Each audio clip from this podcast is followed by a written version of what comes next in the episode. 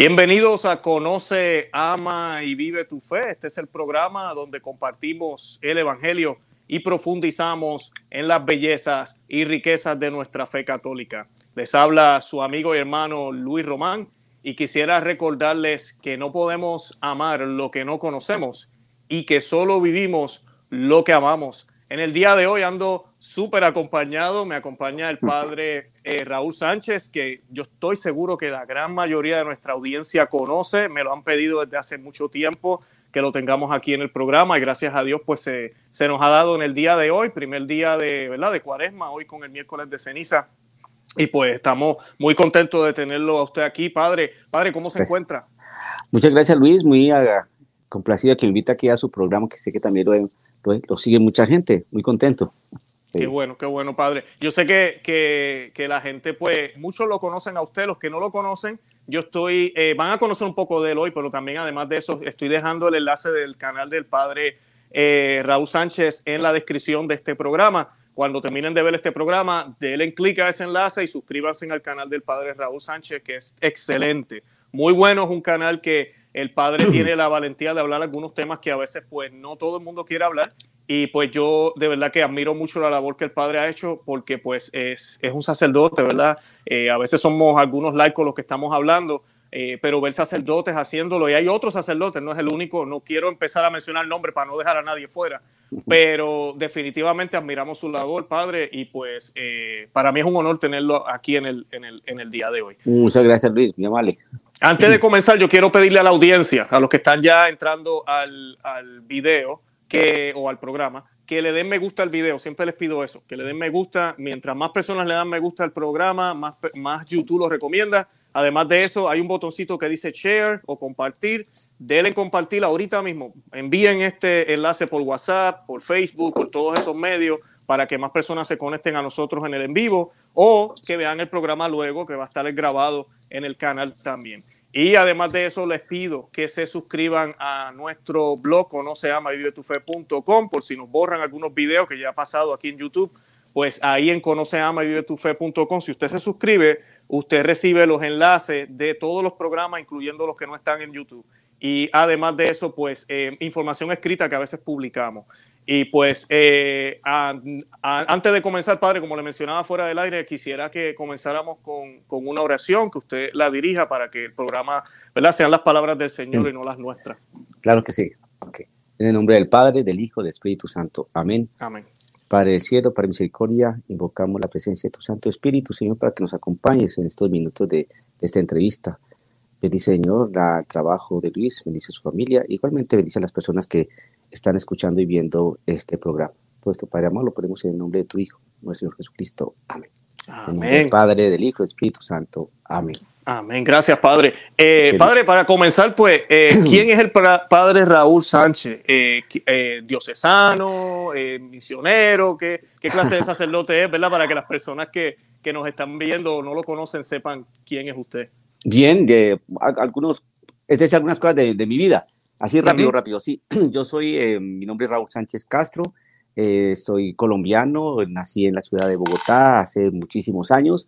Em, soy, pertenezco al clero diocesano, me ordené en el año 2002, em, que antes de ir al seminario pues estudié, estudié Derecho, soy abogado, después eh, tuve una licenciatura en, en Teología, me hice misionero a Yentes, estuve viajando por algunos laditos por aquí. Ahorita estoy en los Estados Unidos y aquí ya me encardiné. Pertenezco a la arquidiócesis de Oklahoma City, aquí en los Estados Unidos de Norteamérica, hace ya desde el 2009. Estoy encardinado a esta arquidiócesis, muy contento. Estoy en, esta, en, una, en una ciudad pequeña al norte del estado de Oklahoma, que se llama Gaimon. Eh, la parroquia donde yo trabajo se llama San Pedro Apóstol. Eh, trabajo con, con la comunidad, pues, una comunidad bilingüe, ¿no? anglos y hispanos.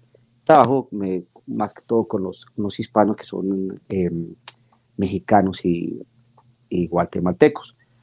Tengo, tengo que cuatro hermanos. Mi mamá murió hace un mes. Que eh, descanse. Sí, eh, murió hace un mes. Tenía una enfermedad de Parkinson y cáncer. Murió hace un mes, gracias a Dios está en la gloria del Señor. Se gratificó mucho mi mamá. Pues me queda mi papá eh, y tres hermanos más Y aquí encantado de estar aquí con, con Luis Román. Eh, eh, Luis, Luis el enojado, ¿verdad? El que no, no, no, no, ni más faltaba. Padre, pero hablando de enojado, yo, yo me recuerdo que inclusive usted hizo un programa, creo que se llamaba así, ese programa me hizo reír muchísimo, eh, que usted hablaba de que le decían, padre, pero, pero ese padre está como enojado, como que la gente comenta, ese padre está enojado. Para los que no conocen, el padre Raúl trata temas que, que de verdad hacen falta tratar. ¿Cómo, mi, mi, primera pregunta sería, padre, primero quisiera que me contestara por qué lo está haciendo, porque después hay otros sacerdotes que, que, no critico lo que hacen, está perfecto y usted también lo hace. Se enfocan solo en el evangelio del día, en las oraciones, ese tipo de cosas, pero usted ha salido, usted hace eso y se ha ido más allá y ha ido a, a todo lo que está sucediendo en términos de crisis social, eh, político, dentro de la iglesia también ha, ha, mencionado eh, temas, ha hablado de temas. ¿Por qué lo está haciendo? Bueno, usted, Luis, sabe que mi canal se llama, o la gente, la audiencia sabe que mi canal, los que me conocen, pues saben que el canal se llama Dialogando con el Padre Raúl Sánchez. ese, ese nombre de dónde salió. Precisamente la gente dialogaba conmigo en las casas, en las cafeterías, después de las misas, eh, dialogamos y la gente preguntaba muchas cosas. Entonces, eso me llevó a, a darme cuenta mm, de mejor forma que la gente está muy interesada en muchos temas pero que a veces no sabe cómo abordarlos y quién le responda. Entonces, eh, de ahí después se propusieron la idea de por qué no lo que yo predicaba, por qué no, o lo que yo enseñaba, por qué no ponían en un canal de YouTube, empezó todas estas cosas de estas plataformas. Entonces fue cuando dije, bueno, voy a tocar los temas que, que hablaba con la gente, que hablaba con la gente en una comida, en una cafetería, después de la misa, en un hall, en cualquier parte. Entonces voy a ponerlos en qué, en público para que la gente sepa. Entonces empezar a tocar los temas que la gente se interroga, que cuestiona mucho, pues vamos a darle la respuesta. Eso fue lo que pasó. Entonces, eh, ¿por qué no crea, Luis? Yo creo que esto, usted, todo eso que usted sabe, no es que es creación, usted estoy seguro que la gente, la gente pregunta muchas cosas, pero a veces el cura no responde, porque como que tiene miedo de responder. No, nosotros somos evangelizadores y tenemos que llevar la palabra del Señor. Y así le disguste, a que le disguste, pues debemos estar tranquilos porque es la palabra del Señor porque no nosotros estamos aplicando nuestra palabra. Yo no predico mi evangelio, el evangelio según Raúl Sánchez, no. Yo predico el evangelio de nuestro Señor Jesucristo, como decía Pablo, y lo tengo que hacer porque esto no es orgullo para mí, sino es una obligación, como dice San Pablo. Entonces, nosotros que estamos multiplicadores de esa palabra, y eso es lo que nos invita. Vayan y anuncien la buena noticia. Pero la buena noticia no es que la Virgen María, que San José, que los borreguitos, que los santitos, que vos el rosario, que... No, sino temas que están cuestionando la vida a la gente, que estamos en historia y que la gente necesita una respuesta, ¿no? Frente a tantas cosas que, que lo aquejan y que lo subyugan. Claro que sí, claro que sí. No, padre, y, y, definitivamente el, el, salirnos, ¿verdad? Porque no se trata de actualizar el Evangelio, el Evangelio no necesita ser actualizado, el, el perenne durará para, dura para siempre porque es Cristo mismo. Pero hay que aplicarlo a lo que está pasando ahora. No nos podemos quedar como las historias que hay en, el, en, en las Sagradas Escrituras, ¿verdad? Como dice usted, eh, están ahí. Pero no podemos quedarnos como que en el pasado. Oh, María dijo, José dijo, eh, Jesús, y como que eso ya pasó. No, Jesús vive hoy. Jesús está en la sociedad hoy, pero la sociedad no lo escucha. Jesús, está, está vivo, está resucitado. Está está resucitado. Claro, claro. y, y, a través de las noticias, pues, pues a veces toca dar claridad. Padre, pero yo quería hacerle la pregunta, porque muchos padres no lo hacen. ¿Qué hace usted que, le, que, el Señor le da la valentía? ¿Qué consejo le podría dar tal vez a los sacerdotes que, que quisieran? Porque yo sé que hay sacerdotes que quisieran y no dan el paso, no se atreven en sus homilías, eh, no necesariamente tiene que ser en YouTube, ¿verdad? Pero en sus homilías, eh, en los grupos que dirigen, ¿Qué hace usted distinto tal vez que le ha dado esa fuerza ah, para poderlo hacer? Mire, eh, Luis, es una interesante pregunta. Yo no siempre fui sacerdote. Mi vida, mi vida de fe empezó bastante tarde, a los 23 años hice la primera comunión, cerca de los 24 hice la primera comunión, a los 24 me, me, me confirmé. Em, yo fui una, una, un ateo rebelde, ¿no? Wow. Entonces, cuando empecé el proceso de conversión, eh, ese proceso de conversión que aún sigo caminando y trabajando con el Señor Jesucristo. Entonces, cuando yo empecé ya a ir a misa todos los días, que empecé a tomar la fe como en serio, entonces, pues yo me sentaba ahí como, como cualquier persona que va a escuchar una, la, Sagrada, la, Sagrada, la Santa Misa, Y a veces yo veía que el sacerdote pues no tocaba las lecturas, empezaba a contar una anécdota, contaba la, lo que son de un libro, este tipo, este tipo, ¿qué le, qué le pasa? No, está, no tocó el Evangelio, no tocó la primera lectura, ni siquiera habló del Salmo. Entonces, ¿qué es esto? Entonces, como ya tenía la vocación, yo estaba haciendo ya mi discernimiento para entrar al sacerdocio mientras estudiaba mi carrera de Derecho. Entonces, yo, yo dije, si algún día, si algún día voy a ser cura, que predique la palabra del Señor. Si algún día el Señor me da la gracia de ser sacerdote, voy a predicar la palabra del Señor, no mi palabra. Yo voy a tocar los temas que están ahí en la Sagrada Escritura, los temas que necesita, que la gente necesita conocer, porque yo salía vacío de esas, de esas misas, vacías, porque decía, eran pocos, pocos los sacerdotes, y seguramente esos predicadores eran hombres muy santos, hombres muy buenos, yo no entraba a, a, a juzgar sus vidas, pero a nivel de, de, de, predicar la palabra del Señor no lo hacían. Y hoy, la misma cosa, cuando voy a Colombia, por ejemplo, pues yo no estoy encardinado allá, pues yo no, para predicar una misa ya es un problema a veces, que los papeles, que los documentos, que no sé qué, que si usted sí es cura. Bueno, entonces yo voy a misa con mis hermanos, yo me quito el cuello, porque yo siempre visto así, me quito el cuello y, y, a veces veo que los curas inventan el prefacio, eh, eh, la homilía no tiene nada que ver con el evangelio que se leyó, empiezan a hablar más bien sobre que vamos a construir esto, o que el presidente de la república esto, o que... Y entonces, ¿dónde está la palabra de Cristo aquí? Pero la gente está tan perdida, tan embolatada, que yo no, no sé, no puede ser así. Pero fue desde esa época, estoy hablando de los años de la picapiedra, ¿se puede usted imaginar? yo, yo, yo llevo ya 18 años como sacerdote, estoy hablando antes de, de que de entrar al seminario, que, bueno, yo estudié seis años en seminario, gracias a Dios, porque la carrera de, de abogado me, siguió porque me convalidaron dos años, ¿no? Pero sí eh, me sentía muy cuestionado por la forma que, que predicaban. A veces en el seminario también, que le agradezco mucho al seminario de, de arquivos de Bogotá de San José, que me, me formó muy bien, yo no tengo queja frente a este seminario muy bueno, pero a veces, por ejemplo, los formadores, eh, eh, ir a una humildad de estos sacerdotes era como entrar a una clase de teología dogmática. Yo decía, mm. sin vida, muertos, y todo lo que estaban ahí diciendo eran, era lo que enseñaba la iglesia, pero sin aterrizar esa cuestión a nuestra vida como seminarista, entonces yo me preocupaba mucho de eso. Yo ya entré grandecito al seminario, pues yo entré ya como abogado, entonces, entonces eh, mis compañeros eran de 17, 18, 20 años, yo ya estaba tocando los 30, entonces, eh, pues eso a mí me cuestionaba bastante. ¿eh? Y por eso creo que eso fue lo que me animó a decir, tengo que hablar la palabra del Señor, tengo que enseñar lo que enseña el catecismo, tengo que predicar lo que está en la Sagrada Escritura, y el Señor pues también da a uno sus, dones y sus cosas para poder transmitir, ¿no? A veces yo hago algunas payasadas, caricatura, hago caricatura a veces en mis predicaciones y cosas, pero ya son, ya son adornos. Claro, claro. Padre, y, y, sabe lo que usted dice, yo siempre le digo, uh, es parecido también a lo que a algunos laicos nos ha pasado, que nos hemos atrevido a hablar, es ese, nos empieza a dar esa preocupación, la gente nos pregunta, nos dicen.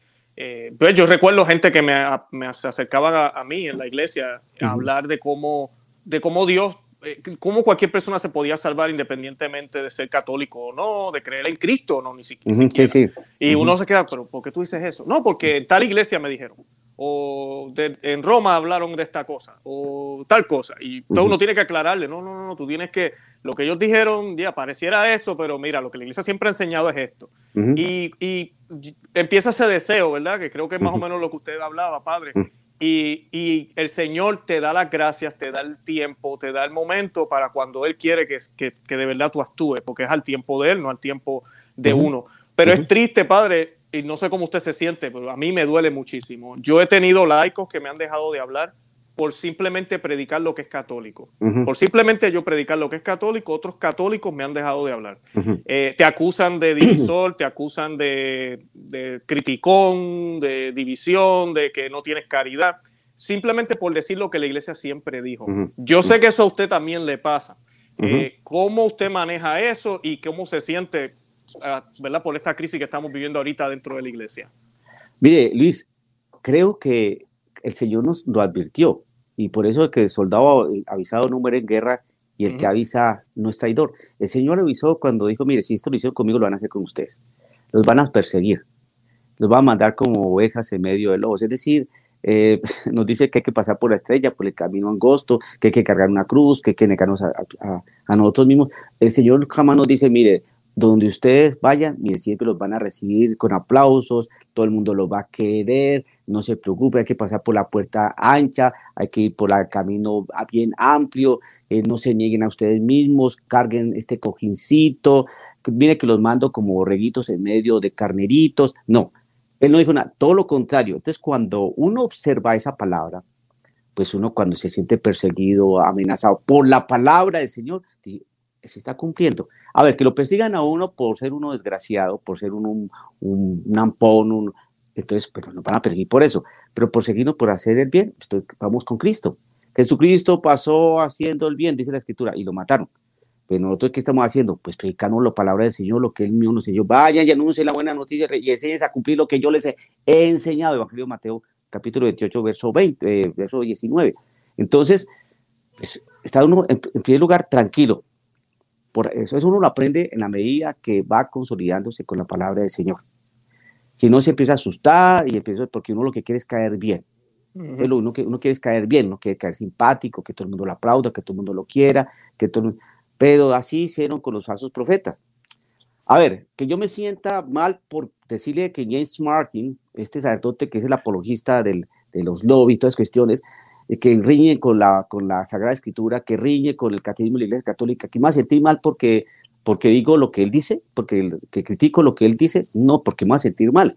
Y que me va, padre, es que usted falta misericordia con, con las personas que prefieren el mismo sexo, que no, señor, la Iglesia ha sentado eh, puntos y bases bien claros frente a este tema, y la Iglesia más bien es misericordia, misericordiosa, acoge a este tipo de personas, son personas humanas como cualquiera de nosotros, con pecados, con luces y con sombras, pero lo que la iglesia nunca va a aceptar es lo que quiere James Martin que se acepte. Lo mismo el obispo Vera, lo de allá en México, lo mismo otros eh, alto clero por allá en Alemania y otros tantos en Finlandia, en, Suiza, en Dinamarca. No, esos países eh, quieren es que esto se vuelva un relajo, se está trabajando porque se acepte el matrimonio entre personas con animales y cosas de estas, pero es una cosa terrible.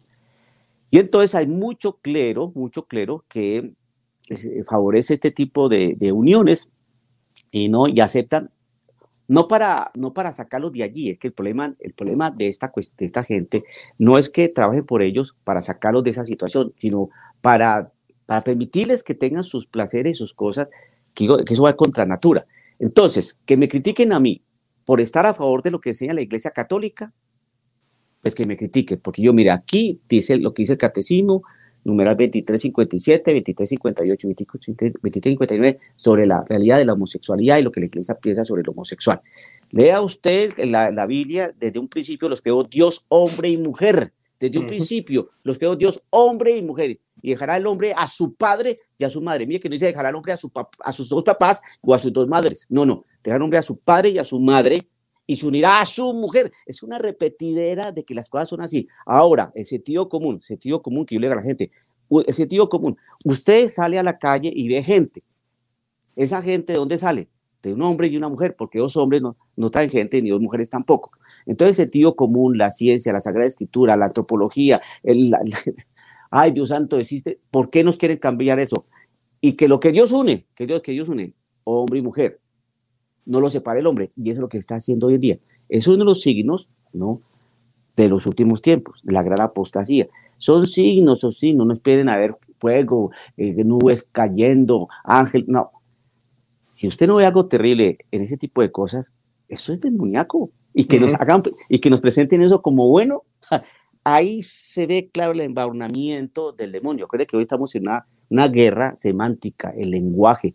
¿Cómo empezó la caída? Con un lenguaje, con una palabra, que empezó una conversación entre el demonio y, estos primeros padres, ¿no? Adán y Eva, el lenguaje, y el lenguaje sinuoso, y siempre ha sido así, esto es una cuestión ideológica, una cuestión semántica, una cuestión del lenguaje, la gente no se da cuenta, nos quiere presentar lo bonito, eh, lo feo como bonito, y lo bonito como feo, y nosotros somos los malos. No seas divisionista, padre, por favor, te falta misericordia. Ay, amiga, no me haga con esos lenguajes tontos. Misericordia, mire, el Señor dijo esto. Va entonces a Pablo es muy misericordioso, Jesucristo es misericordioso, Jesucristo también dijo, el hombre que se casa, se divorcia y se vuelve a casar comete adulterio. Ahora no, ahora hay que darle la comunión, porque pobrecitos y, que no es que porque el pecado es objetivo, el pecado es objetivo, pero en su conciencia, de la manera subjetiva, hay que mirar que tal vez no haya.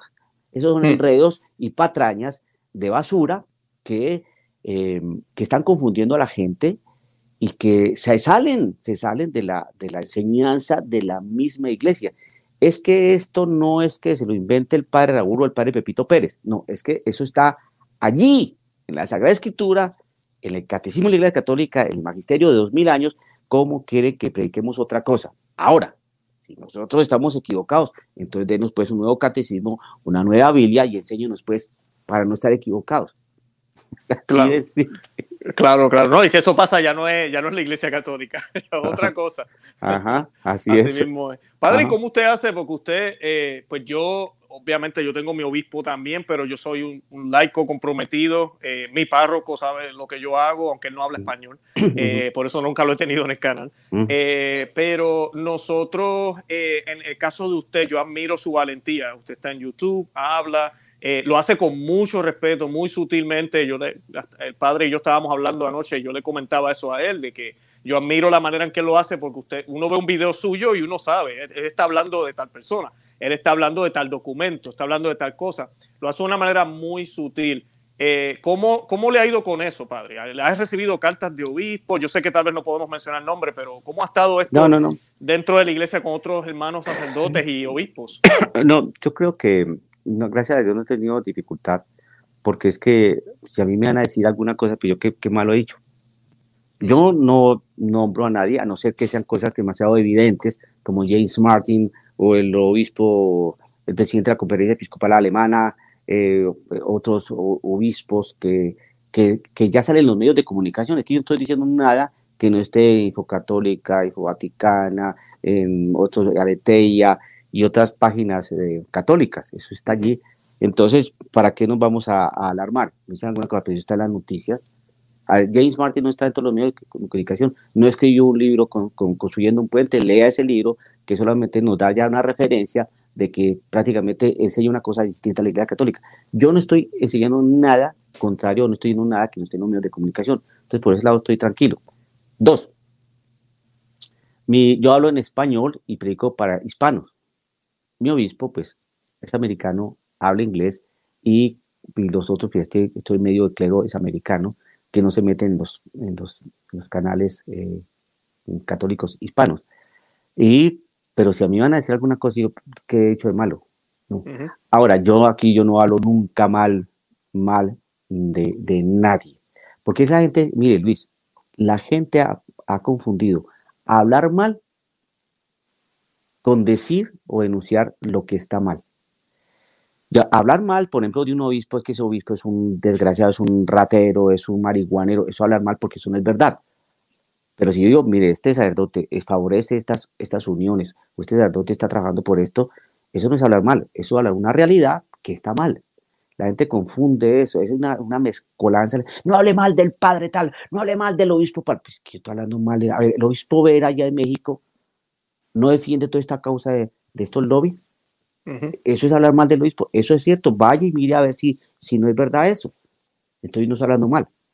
Entonces, ¿por qué me están enredando? Entonces, creo que, mm, que uno tiene que estar muy tranquilo en ese sentido y, y que yo lo, simplemente lo, lo, que yo hablo está respaldado. Evito decir ciertos nombres en algunos casos, precisamente porque ahí se llama una, me llaman polvareda cuando yo sé de quién estoy hablando y por qué ese personaje dice lo que dice. Entonces, eh, la gente se da cuenta de quién es. Y yo digo, ¿y por qué se da cuenta de quién es? Porque lo que estoy diciendo yo enmarca perfectamente con lo que esa persona hace y dice. Así yo no lo enuncio. Entonces, no, se delata el mismo. No es que yo lo delate, es que se delata el mismo. Entonces la gente, es que está hablando de fulanito, está hablando. ¿Y usted cómo sabe? ¿Dije su nombre? No. ¿Y entonces por qué sabe que estoy hablando de él? Por lo que hace y lo que dice que yo estoy denunciando. Por eso usted sabe que estoy hablando de él. Entonces, si está, está actuando mal, esa persona está actuando mal, o por lo menos eh, equivocadamente. Claro, claro. No, padre, sabes que hay una, eh, esa confusión de yo lo comparo siempre con el matrimonio. Yo con mi esposa, por ejemplo, si, si yo sé que ella está haciendo algo que no está bien, mi trabajo es dejarle saber.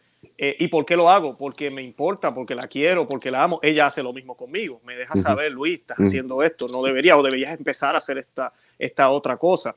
Eh, pero eso no nos quita esa unión que tenemos eh, seguimos en comunión como, como esposos. Entonces hoy en día, porque uno tenga un desacuerdo con un obispo, que inclusive uno pruebe, como usted mencionó ahorita, que uno pueda inclusive probar con evidencia, con el catecismo, con la Biblia, que él está en error, el decir ya algo para algunas personas te separa de la iglesia. El decir ya algo quiere decir que tú no eres un verdadero católico, cuando debería ser lo contrario. Los católicos es bueno que tengamos estos argumentos y ha pasado en toda la historia de la iglesia. Santo Tomás de Aquino debatía también con, hermanos católicos en, su época y muchísimos de ellos, San Agustín, todos ellos, es algo, es parte de ese dinamismo dentro del cuerpo de Cristo que nos puede llevar a un mejor entendimiento. Pero cuando se quiere romper eso y se quieren adaptar nuevas ideas, y si tú no te callas la boca y, no, y, te pones a hablar, eres un problema, entonces ya nos estamos saliendo de lo que es la verdadera caridad. Porque la caridad no es complacer al otro en todo lo que él, que él haga. Es estar, es amarnos y protegernos unos al otro, ¿verdad? Y pues creo que eso es lo que usted está haciendo con todos los demás religiosos, eh, por encima de usted y debajo de usted, ¿verdad? Lo, lo, está haciendo de esa manera, es ese amor que usted le tiene, aunque no estén de acuerdo. Sí, sí, acuérdese que Don Scott y tenía controversias con los dominicos, con Santo Tomás de Aquino respecto a la Virgen María, y ambos eran eclesiásticos, ¿no?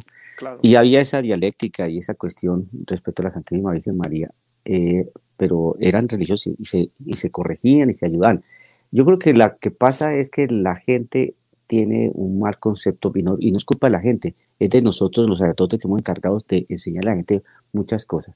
A ver, eh, supongamos que si alguien muy importante hace una entrevista, una entrevista en un avión o en un programa de televisión y dice algo de manera personal eh, y que uno ve que, que no es acertado, que uno tiene también su, su, parecer, pues uno perfectamente puede decir, no estoy de acuerdo con eso. Y sentirse tranquilo. Ya, por ejemplo, si, si, si, pone romano pontífice eh, dice algo, por ejemplo, es, cátedra y de su magisterio infalible, pues ahí la cosa tiene otro precio. No vamos a, a, que, a disentir sobre una cuestión que ya sale de un magisterio infalible de la iglesia. Pero mientras las cosas se digan de manera personal, que se digan de manera opinable, pues uno también tiene derecho a opinar. Fíjate que no estoy de acuerdo con el Papa respecto a esto. ¿Y por qué? Hombre, porque de acuerdo a esto, esto, esto es muy complicado. Ahora, como el Papa piensa así, pero es su opinión, yo también pienso así y es mi opinión. Y muchos, y muchos eh, podemos estar, muchos podemos estar de desacuerdo con, con lo que dice el Romano Pontífice, ¿no? Y muchos pueden estar de acuerdo con el Romano Pontífice. Pero los que estamos en desacuerdo con el romano pontífice de manera opinable, en cuestiones de orden opinable, no estamos haciendo nada malo. Mira, yo voy a dar un ejemplo clarísimo. Aquí hay un obispo, y hay otros que, uno que me acuerdo mucho es el, obispo de Tyler, de Tyler, Texas, el, obispo Strickland. Ah, sí, muy bueno. Este, eh, sí, este obispo no está de acuerdo pues, con, con, eh, con ese medicamento que se, no voy a decir la palabrita, medicamento que se, ¿no? que se clava en la piel de la persona. Sí, la gente tiene la fe puesta en ese eh, medicamento ahora. Exacto. Entonces, eh, por ejemplo, el Papa dice que pues, sugiere de manera personal que, que hay que vacunas para todos y todas las cuestiones. Bien. Y este Strickland dice, no. Entonces dice, es que entonces Strickland está, eh, está desobedeciendo al Papa, está con al Papa, y no quiere al Papa, y, va a hacer la evolución de la iglesia, y va a ir a la iglesia, porque dice no a este medicamento que se clave en la piel. No, no, no, no simplemente no nos, pueden, no nos pueden amordazar de esa manera. No nos pueden amordazar de esa manera. Tenemos también nuestro derecho para disentir, para decir no estoy de acuerdo, o si estoy de acuerdo, o no me parece. Eso va a traer confusión. Ese tipo de cosas tenemos que decirlas. ¿Por qué el miedo? Porque la gente está metida en unos ambientes donde de, de muchos respetos humanos, de mucha falsa y hipocresía frente a lo que es la verdad, el lenguaje simoso. Eso es el mal, ese es el mal. Entonces, hay otros muy, muy sacerdotes es y laicos, les visto por ahí explicaciones. Eh, es momento que, que le bajemos el tono a las cosas, no es momento para empezar a decir, espere un segundo, no venga con ese tipo de lenguaje. Si es el momento, porque nos están diciendo cosas en este momento que no corresponden a la sana doctrina, entonces es el momento de decir eso no es así. ¿Por qué más bien usted, que es tan prudente y tan calmado, por qué no va y habla con todos esos obispos que están diciendo un montón de cosas que no son ciertas, ¿no? A ver, ¿usted por qué no habla con este señor Sosa, prepósito general de los jesuitas, y le dice, eh, perdón, eh, respetadísimo eclesiástico, yo aquí en mi humildad le digo, por favor no confunda a la gente diciendo que el diablo es una realidad simbólica. No diga eso, porque no, nos dicen es a nosotros que decimos, este prepósito dijo algo que riñe con el dogma de la Iglesia Católica que nos dice que el, diablo es una realidad, una realidad personal maléfica, ¿no? Y que existe. Decir que el demonio es una realidad simbólica, es decir, no existe. un, respetadísimo obispo por allá en Colombia, ¿no? Distinguidísimo este obispísimo. Pues la primera entrevista que concedió a los medios de comunicación, una, una emisora muy conocida en Colombia, ¿no? Y que dice este hombre, pues, eh, la respuesta que da a todo este asunto del COVID-19 que se está iniciando en aquel hace un año, y llega este obispo y dice, mira, yo no creo mucho en el demonio. Eso es, yo no creo mucho en el demonio, es decir, no creo mucho lo que dice el magisterio de la iglesia, no creo mucho en los ángeles caídos, porque el demonio es no creo mucho, y si no creo mucho en el demonio, que es dogma, yo me pregunta, ¿y en qué otro dogma no creerá mucho? Mm. Son cosas que la gente a veces no piensa, pero dice, dice, pero no, pues no, pues no pasa nada, fue su opinión. No, no, no, pero ojo a esa opinión que lanzó. No, fue una, no es una opinión, porque uno opina de cosas que, no, que son opinables, pero es que uno no puede opinar sobre el dogma.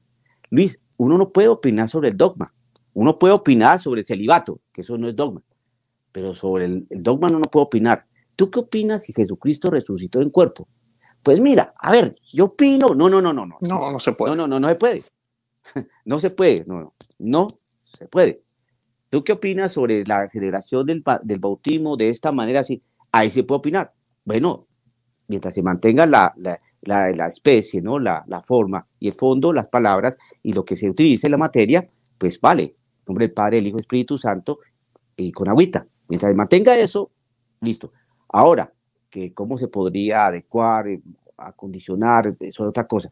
Esas cosas sí se pueden, porque es la liturgia. El, bautismo hoy se celebra distinto como se celebraba hace 500 años. La confesión hoy se, se vive eh, distinto como se celebraba hace eh, mil años, supongamos. Entonces, eso pero que mantenga siempre lo esencial.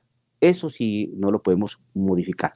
Pero que nos vayan a cambiar el dogma es muy peligroso, Luis, porque si nos cambian el dogma, es que, que nos están cambiando la palabra de Dios. Y si nos cambia la palabra de Dios, entonces eh, quiere decir que la palabra del Señor no es ayer, hoy y siempre, sino que se adecua, se perfecciona, se acondiciona, se adiciona, se resta de acuerdo al momento histórico, y eso es muy peligroso. Y es lo que están haciendo. Entonces, y con dos palabritas, ojo, no se lo pide Luis, lo siguiente, la cuestión es de orden semántico, el lenguaje. Entonces nos confunde la parte del dogma y la parte del pastoral. No, no, la, doctrina, ah, no, la doctrina, esto es la doctrina, sí, pero la parte pastoral. Hmm, no, no, hmm. no, no, espérese, espérese. No, no, no se envuelva. Y esto hay que decirlo a la gente, claro, pero no decir estas cosas a la gente. Es que usted va en contra del Papa, es que usted ya no es cura, usted es vacantista, usted... No, no, espérese, no, no, no, no. El Papa es Francisco. Amén, así oramos, es. Oramos por él. Oramos por él. Eh, caminamos con él, eh, ha hecho muchas cosas buenas, respaldamos muchas cosas de él, pero hay otras cosas que que le ha faltado claridad. Y ya está, no, estoy diciendo, yo no soy el, último, el único eclesiástico, el único cura que es este tipo de cosas. ¿no? Hay otros sacerdotes también que están ajustados a la Iglesia Católica, que van con Roma, que no tenemos problemas con nuestros obispos ni nada cuestiones, que no somos sismáticos, ¿no? Estamos con el magisterio de la Iglesia, estamos con el Papa, no acompañamos, vamos con él, pero también tenemos que decir, hay unas cosas que ha dicho que han creado ciertas, ciertas dudas, inquietudes eh, ante ciertas afirmaciones. Y negar esto es cuando empiezan los, unos, prefieren callarse. Yo, yo he visto algunos hermanos que cuando el Papa Francisco empezó su cosa, Papa y el Papa, no sé qué, cuando el Papa empezó a, meter, a meterse en cuestiones bien complejas y que causaban alguna inquietud, dejaron de hablar. Entonces prefirieron el silencio. Y ahí parece que también es una actitud un poco cobarde, porque es, es lo de lo políticamente correcto. Mire, en este momento no incomodo, en este momento no hablar, ahorita estamos con el COVID-19 para meternos en problemas más complejos, y mientras tanto el mal se está, nos está metiendo, si nos está revolcando, pero nosotros tenemos que estar callados, no diga nada, mientras tanto si nos mete más el azufre por acá, no, no, Eso no. falta de caridad. Sí, tenemos que decirle a la gente, hermano, despierte por favor, ah, póngase el casco, póngase la espada, póngase el escafandra, pístase de soldado, hermano, porque es una batalla. Hay un obispo alemán hace como unos ocho meses que dijo, no sé por qué dicen que, que, que, el, cristiano es un, es un soldado, no, esto no debemos mirar como batalla. Entonces cuando dice, este señor, ¿dónde dejó la Sagrada Escritura? ¿Dónde dejó el magisterio? ¿Dónde dejó la enseñanza de la iglesia? Si la iglesia siempre se ha caracterizado por estar siempre en batalla, somos soldados de Cristo. mira los, los, ¿cómo se llama? Los legionarios de Cristo. Mire los San Ignacio, los, San Ignacio de Loyola, que no formó, fue una, lo que, eh, los jesuitas, que precisamente es como una legión de soldados que trabajan para el Señor Jesucristo. Estamos en batalla. Eh, San Pablo nos dice eh, que, que el uniforme del soldado. Cuando la, eh, sí, la armadura, la espada, el, el bieldo, todas estas cosas, el, calzado, ¿no? un soldado. También nos hacen eh, que esto es, no es fácil cuando San Pablo nos habla de que esto es una carrera que se hace en el estadio, no para ganar una corona que perece, sino una, una corona que nunca perece, que es el reino de los cielos, y que hay que prepararse, hay que entrenarse, y que dice que los deportistas y los atletas, pues ellos se apagan su cuerpo para vencer. Esto es una lucha, es una batalla. A ver, eso de que pasar por la puerta estrecha, ¿qué significa? Yo quiero que me digan qué significa negarse a sí mismo. Yo quiero que expliquen qué significa cargar la cruz. Que me digan qué es pasar por el camino angosto. Que me, que expliquen eso.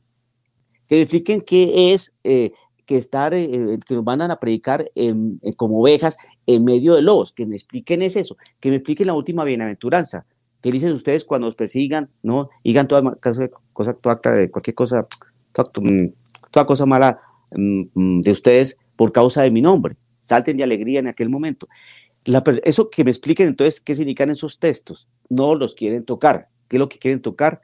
El lenguaje sinuoso de los respetos humanos, el lenguaje democratizado, Dios te ama, Dios te quiere, caminemos juntos, el Señor. Es un mensaje unidireccional de Dios para el hombre, Dios te ama, Dios te quiere, hermano, caminemos con el Señor, eh, hacemos amistad juntos, la amistad social, la, fraternidad universal, todos amigos, todos hermanos, porque tenemos un Padre, el Padre de todos, y todos felices y contentos. Y eso que están diciendo es cierto, es verdad, pero la otra verdad, ¿dónde la dejó? ¿Cuál? Las exigencias del Señor. La conversión. La conversión, que hay que arrepentirse, que hay que ir los sacramentos, que hay que dar el pecado, eh, ¿Dónde dejó eso? Entonces, es lo que la gente hace no enseña. No es que uno esté, esté diciendo que lo que están diciendo los altos eclesiásticos esté malo, no, sino que es parcial. Y ahí es donde está el problema, es parcial. Y lo otro, ¿dónde lo deja?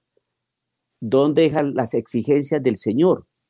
Entonces dice, muchos, a eso lo dice San Pablo, muchos quieren apariencia de piedad, pero rechazan las exigencias del Señor. Y en eso estamos hoy en día caminemos juntos. Yo le hago una pregunta, a ver si usted me la puede resolver. Cuando nos dicen que debemos caminar con Dios, porque Dios es amor y todo este tipo de cosas que son verdad, y cuando nos hablan del Padre de todos, yo siempre he hecho esta pregunta en mis videos. Ah, tenemos un Padre que es el Padre de todos, y el Padre de todos. Yo quiero que un musulmán me muestre ese Padre. Hmm. O que un budista me muestre ese Padre. O que un judío me muestre ese Padre o que uno que cree por ahí en las selvas, cosas por ahí raras, que me muestre a ese padre. Ninguno lo va a poder mostrar. ¿Por qué? Porque el único camino para llegar al Padre, el único, es Cristo Jesús. Y por eso nos hablan de Dios, de Dios. Hay muchas cosas. Dios cae en muchas cosas, ¿no? O muchas cosas caen en Dios, en ese lenguaje etéreo. Entonces, nos están hablando de una fraternidad, de una hermandad universal, hermosa, divina, muy bonita, ¿no? Preciosa, pero sin paternidad divina. Porque nos hablan de Dios, de Dios y el Padre de todos, muéstreme ese papá. Yo como hijo yo quiero conocer a ese papá. ¿Me lo muestra, por favor? No van a poder. Y entonces el gran problema, si no hablan de Cristo Jesús, en ese lenguaje, es un lenguaje muy, muy triste. A mí me da tristeza, me da mucha tristeza y hasta rabia, cómo San Pablo habla de que mm, nosotros que somos como embajadores de Cristo y que, haga, y que, y que nosotros hablamos, hagan de cuenta que Dios habla a través de nosotros, dice San Pablo, ¿no? Somos embajadores de Cristo. Entonces, embajador es representante de, de alguien en otra nación, lo que es un nuncio o un embajador a nivel político civil. Un nuncio es un embajador de, de la iglesia de Roma, ¿no? En diferentes países, eso es lo que hace un nuncio un embajador a nivel político civil es lo mismo, el embajador de Colombia que fue allá a Puerto Rico, no, el embajador de Noruega que, eh, que va a trabajar los Estados Unidos. Bien, es el embajador. El embajador que hace, habla de Cristo Jesús. He visto que en los lenguajes, el lenguaje de la iglesia hoy frente a otros países, ¿no? que no son cristianas, que no son católicas, digan musulmanas, judías, budistas, etcétera, ¿no? hablan de Dios y que Dios nos une, pero nunca hablan de Cristo Jesús. A nosotros sí nos hablan de un barco, nos hablan de Cristo Jesús, de su amor, de San José, de la Virgen, de todo eso. Y prefiero a nosotros, que somos católicos. Pero ese lenguaje que tiene que llevarse a las otras naciones como embajadores de Cristo, no se nombra a Cristo Jesús, se nombra a Dios. Y ojo con eso, porque se nombra a Dios, hablar a Dios, hablar de Dios sin hablar de Cristo, eso es muy peligroso, porque nosotros tenemos un Dios trino. No, no, nosotros no podemos hablar de Dios sin Cristo, sin el Espíritu Santo. Y la gente dice, pero ¿qué pasó? Habló tan bonito, habló de Dios. ¿Cuál Dios? Habló de Jesucristo en esa hora. En esos 45 minutos de alocución que leyó, habló de Jesucristo, nunca lo mencionan. ¿Por qué? ¿Por qué? Ah, entonces uno vaya sabiendo. Entonces, claro, uno dice este tipo de cosas que están en el magisterio, que están en la tradición, que están en la, que están en la Biblia. Entonces, ¿por qué van a criticar? Yo digo, a ver, dígame, ¿en dónde me equivoqué? Entonces, como en la iglesia, sí, sí no, bueno, está bien, sí, bueno, pero lo que pasa es que eso no es lo que eso no fue lo que quiso decir. Lo que pasa es que entiendes que los acercamientos ecuménicos, lo que son, no, no, no, no, de carreta. Ahí no me hable de carreta, de eso. Eso es tontería. Tenemos dos documentos en el Concilio Vaticano II, que es uno de las Nostra de Tate, ¿no? Diálogo interreligioso, y tenemos otro documento que es la Unidad de Reintegración, que es el movimiento ecuménico. El movimiento ecuménico es el diálogo que se hace con aquellos que alguna vez fueron eh, cristianos católicos y se apartaron de la iglesia, desde la mal llamada reforma protestante allá en el año 1517 en adelante, con Suilio, Calvino, Erasmo, Knox, Enrique VIII y toda esta gente. Entonces, el diálogo eh, eh, ecuménico, el diálogo con aquellos que alguna vez fueron católicos, el diálogo para que regresen a la iglesia. Es el eso es ecumenismo. Y el diálogo interreligioso, la Nostra Aetate, es el diálogo con aquellos que no son cristianos, que pretenden a otras religiones, y que ese diálogo de acercamiento, de amistad, ¿no? Eh, nos llega a encontrar la verdad. ¿Cuál es la verdad? Cristo Jesús. Entonces, eh, entonces es lo que se, no, ahora, ¿qué se hizo? Entonces el ecumenismo hoy en día es el siguiente, que mezclaron Nostra Aetate, mezclaron Unidad de Reintegración, la metieron en una licuadora, revolvieron eso, hicieron un gran licuado, y, y todos hermanos. Y uno dice, ¿y Cristo? No, no, pero, pero, hablar de Cristo ahora, lo importante es la hermandad, lo importante es que nos queramos, lo importante es que nos cuidemos el planeta, lo importante es que, eh, eh, es que caminar con el pobre, lo importante es dejar ese tipo de cuestiones de libros y de doctrinas y cosas, y la confesión y la Eucaristía y, la sangre redentora de Cristo, entonces, ¿para qué, ese, ¿para qué ese sufrimiento tan pavoroso en la cruz? ¿Para qué entonces eso? No te pongas con nimiedades ahora, esas cosas de cruz. Lo importante es el diálogo, caminar juntos, no importando las convicciones y la fe. No, no, no, no, no. No podemos hacer que nos hablen a los católicos de Cristo Jesús y para ser embajadores de Cristo Jesús nos callamos. Eso es prácticamente traicionar el Evangelio. Así es. Y claro, uno dice esto, por Dios Luis, ¿cómo quedo yo? Dígame, ¿cómo quedo yo? Reaccionario. está en contra de la iglesia. Claro, claro. creando división. Está creando división. Cállate, cállate, cura, por favor. Yo no sé quién te enseñó a ti. Ahí me dice, Dios mío, esto es increíble. Y se está cumpliendo eso.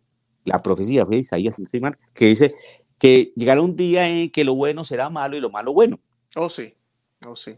Hoy vivir en adulterio eso es muy bueno. Eh, tener relaciones entre personas del mismo sexo, eso es muy bueno, ¿no? eh, la intercomunión, ¿no? Un católico que está casado con un luterano, pues los dos juntos. Sí, pues que ese luterano no cree que Jesucristo está ahí en ese pan, ni tampoco cree en la confesión, que es un requisito para, para, para recibir el cuerpo de Cristo, así como le enseña eh, Pablo en Mateo, en Corintios, 1 Corintios 11, 23, mm, ¿no? Si, si quieren acceder a la comunión al cuerpo de Cristo, tienen que examinar muy bien su conciencia para no, correr su, no acarrear su propia condenación si comen el pan indignamente. ¿Qué indica eso? Hermano, que si el luterano está casado con un católico, primero que todo tiene que creer que lo que se va a consumir es el cuerpo de Cristo y que para poder recibir el cuerpo de Cristo dignamente tiene que estar confesadito. Pero no cree en la confesión y no cree entonces en la que Jesucristo está en el cuerpo. Entonces, ¿qué intercomunión me está hablando? ¿De qué intercomunión me estás hablando? A ver, ¿qué es lo que pretenden hacer? licuar el dogma, ablandar el dogma, quitar el dogma, ¿listo? Eh, volverlo una payasada. Y entonces todos caen, y todos en aras de la misericordia. Sí, mira, pero no pensemos cosas doctrinales. Qué bonito que la pareja vaya, el luterano con su esposa católica, a la iglesia, los dos juntos, y reciban la comunión. Lo que hizo este señor con eh, un alto prelado de la iglesia católica, un obispo, eh, cardenal, en, allá en plena Roma, que le dio la comunión al presidente de Argentina con su señora, que no es su señora, y fuera eso, bien alimentadito, con el cuerpo de Cristo, fue y, hace, y, y, legalizó el aborto. Dígame si eso no trae confusión a la gente, si uno denuncia esto, por favor, no es momento de denunciar. Tú no eres quien para denunciar. Deje que los eclesiásticos, eh, a través de sus concilios y sus cosas, resuelvan estos No, no, hermano, perdón un segundo. Es que estamos viendo algo que nos llama mucho la atención y cómo, y cómo afecta al pueblo laico, eh, el pueblo de a pie, el cristiano de a pie, el católico de a pie. Entonces, ¿uno qué hace? Yo como sacerdote, entonces, ¿qué hago? Pues entonces, para no decir nada, para no eh, traer dificultades, entonces simplemente, callad, callad, Padre Raúl, callad. Dedícate a confesar en tu sacristía que huele a moya, incienso, y ahí calladito se ve más bonito. Eso es lo que no, es, es así es la cosa, así la cosa. Y estamos hablando de almas, no, no, nos podemos, no, no nos podemos quedar callados. estamos hablando de personas humanas que tienen alma, que tienen anhelos, que tienen esperanza, que le han dado de Cristo Jesús, de su alegría, de su amor, que viene y se entrega por nosotros, que derrama la sangre en la cruz para que pronto digan, no, no, pues ahorita no pensemos en eso, lo importante es caminar juntos y formemos la fraternidad universal y todos amigos y todos contentos. ¿Cuándo usted le ha hablado a los musulmanes de Cristo Jesús? ¿Cuándo usted le ha hablado a los judíos de Cristo Jesús? No, se habla de Dios. ¿De cuál Dios? ¿De cuál Dios? Muéstrame Dios. ¿De cuál Dios me estás hablando? Y ahí entonces cuando callan. Porque no, se ha hecho, no se ha hecho esa pregunta. Claro, claro. Cuando ya el padre de todos, el padre, quiero ver al padre. Yo como hijo quiero ver a mi papá. Quiero conocer al padre. Muéstrame.